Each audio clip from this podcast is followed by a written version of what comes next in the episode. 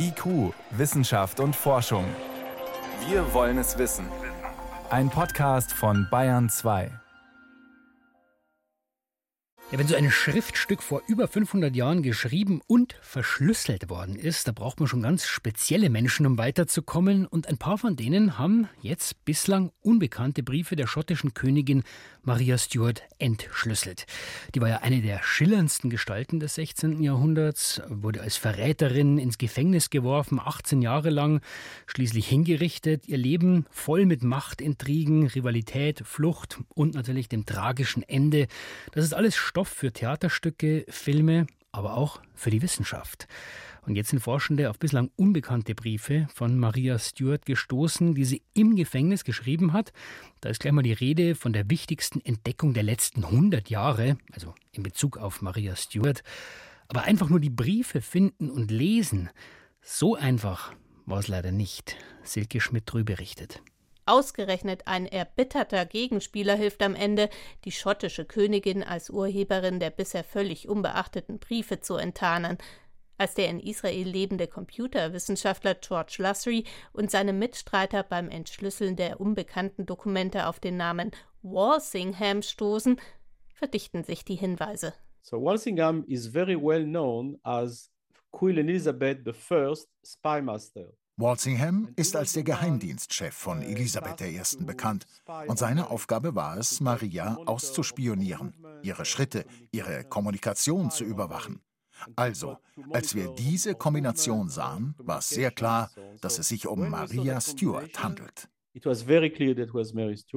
Schon vorher haben sie vermutet, dass die Frau, die oft über meine Freiheit schrieb, eine Gefangene sein musste – und Maria Stuart, die geflüchtete schottische katholische Königin, die Elisabeth I. als Konkurrenz für den englischen Thron fürchtete, verbrachte fast zwei Jahrzehnte in Arrest.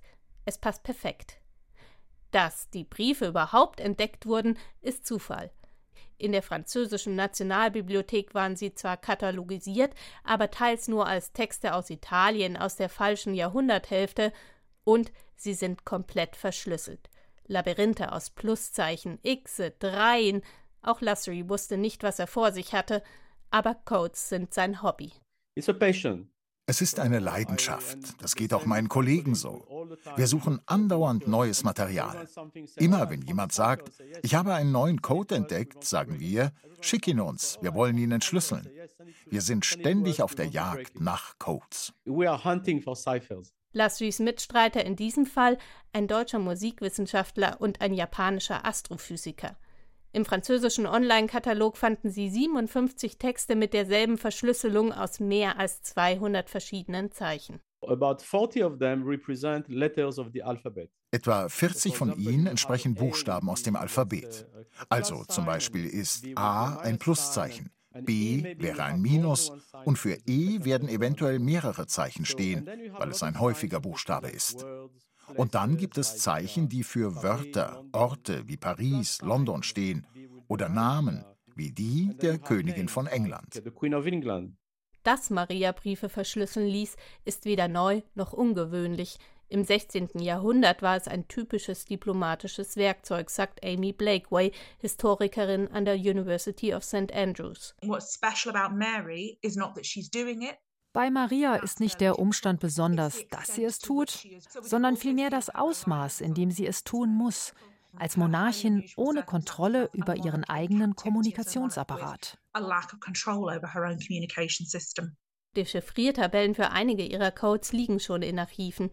Der nun entschlüsselte sei stark für jene Zeit, so Lassery, es gebe aber bessere. Für seine Lösung musste das Team allerdings erst mühsam die handschriftlichen Zeichen für den Computer transkribieren, dann half ein Algorithmus, identifizierte den Text als französisch. Anschließend übernahmen wieder die menschlichen Codeknacker. Ein Check in Archiven ergab schließlich, rund 50 dieser Briefe aus der Zeit von 1578 bis 1584 sind neu. Ihr Adressat ist fast immer der französische Botschafter in England, ein Vertrauter, der auch Nachrichten übermitteln sollte.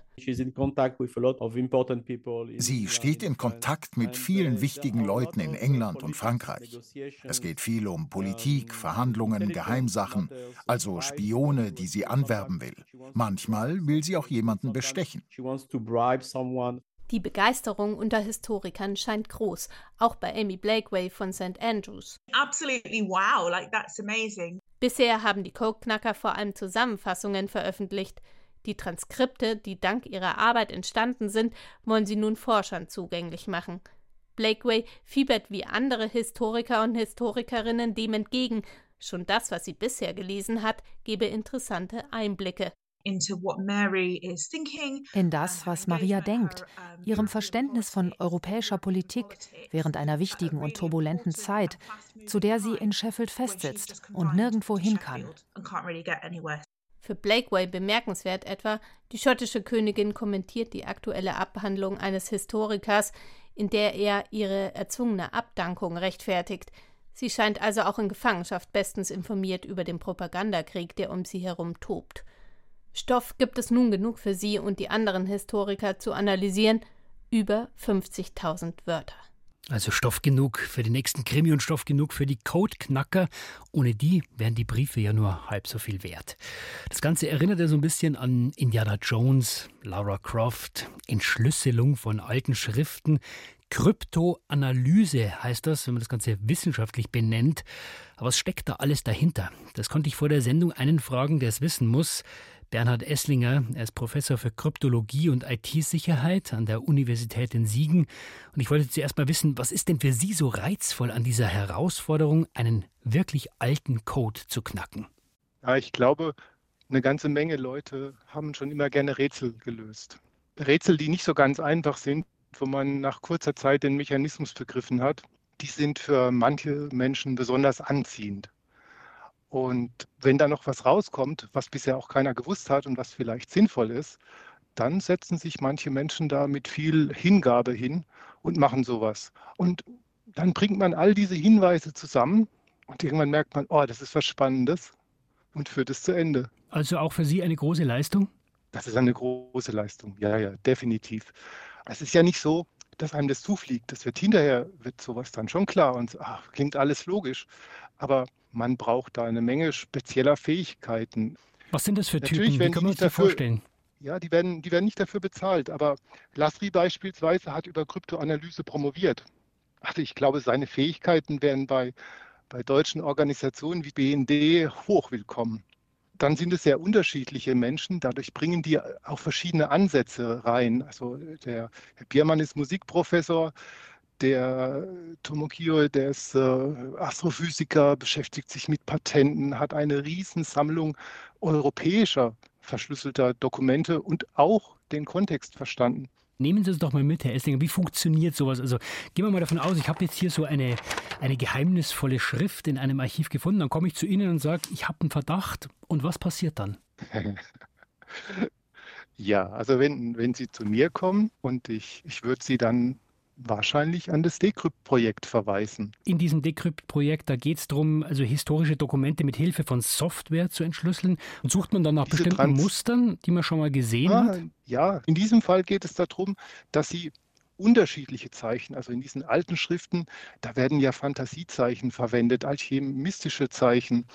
Diese unterschiedlichen Zeichen zu unterscheiden, und das ist, da es ja alte Handschrift ist, nicht immer ganz einfach, und dann hat man hoffentlich ein Textdokument, das sehr genau das wiedergibt, was Sie auf Ihrem Bild haben. Und erst dann, wenn ich Text habe, wenn ich ja also am Ende sehen kann, okay, da sind vielleicht 200 verschiedene Zeichen drin. Und die sind nicht hundertprozentig gleich, aber trotzdem kann man da mit Mechanismen aus der KI oder neuronalen Netzen relativ gut so leicht unterschiedliche Zeichen clustern, dass man sagt, ja, die gehören mit ganz großer Wahrscheinlichkeit zu einem ganz bestimmten Zeichen. So, dann haben wir endlich etwas, womit wir, die Kryptologen, arbeiten können. Das ist dann ein Text, eine Sprache, die Sie verwerten können. Genau, für diesen ersten Schritt haben wir eben KI verwendet.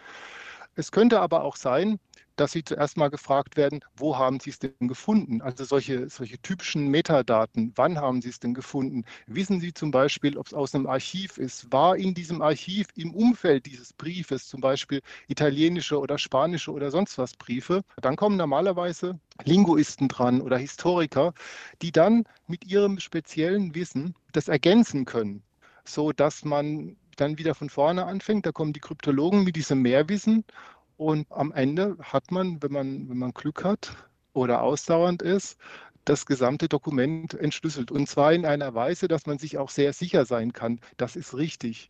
Dann ist es also aber eigentlich eine falsche Vorstellung zu denken, der Einzelne setzt sich da äh, hin, tagelang, wochenlang, monatelang und am Schluss hat das geknackt, das Rätsel. Es müssen immer viele zusammenarbeiten. Ja, also selbst so ein genialer Mensch wie George Lasry arbeitet fast immer im Team. Das heißt aber am Ende, es ist äh, heute wie damals, es ist ein Spiel. Wer gewinnt? Der, der verschlüsselt hat oder der Codeknacker? Genau, und das ist auch das Interessante daran.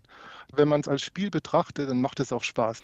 Wenn man, Herr Esslinger, wenn man sich die geknackten Codes aus der Vergangenheit anschaut, tauchen da immer wieder die gleichen Muster auf oder sieht man da immer wieder Codes, die besonders kreativ sind? Also man sieht immer wieder die gleichen Muster. Die Grundmuster sind Ersetzen von Einzelbuchstaben oder von Buchstabengruppen oder von ganzen Wörtern. Und das zweite Verfahren ist die Vertauschung da wird Ihnen der Klartext selbst hin und her vertauscht. In der Historie war es aber so, dass fast nur die äh, Substitution zum Einsatz kam. Also das Ersetzen. Das Ersetzen, genau. Und beide Prinzipien werden auch heute noch genutzt. Nur heute mit dem heutigen Wissen weiß man, die sind gleichwertig. Sie haben ja den Prozess dargelegt. Jetzt kommen wir irgendwann an einen Punkt, an dem uns der Computer oder eine künstliche Intelligenz die ganze Arbeit abnimmt, das alles erledigt. Oder wozu wird man immer den Mensch brauchen? Wir haben ja gesehen, wir können den Computer heute schon ganz gut einsetzen für die Transkription und für den ersten Schritt bei der Kryptoanalyse. Aber der Mensch ist nötig, um die vollständige, richtige Lösung zu machen. Also der Computer ist für uns der Türöffner und danach macht das Team aus verschiedenen Experten die Arbeit vollends zu Ende. Also das ist auch so ein, ein Spiel zwischen dem Computeralgorithmus und dem Menschen. Die Teamarbeit ist nicht nur zwischen den Menschen, sondern auch zwischen den Experten und dem Computer, bis man dann wirklich die richtige Lösung hat. Wie knackt man einen Code, der viele hundert Jahre alt ist und über den man erstmal so gut wie gar nichts weiß? Es geht, haben wir gelernt, ist aber ein Haufen Detektivarbeit nötig von vielen Menschen und inzwischen auch teilweise mit künstlich intelligenten Helferlein. Das waren Einblicke von Bernhard Esslinger, Professor für Kryptologie und IT-Sicherheit an der Universität Siegen. Herr Esslinger, ich danke Ihnen für das Gespräch. Tschüss.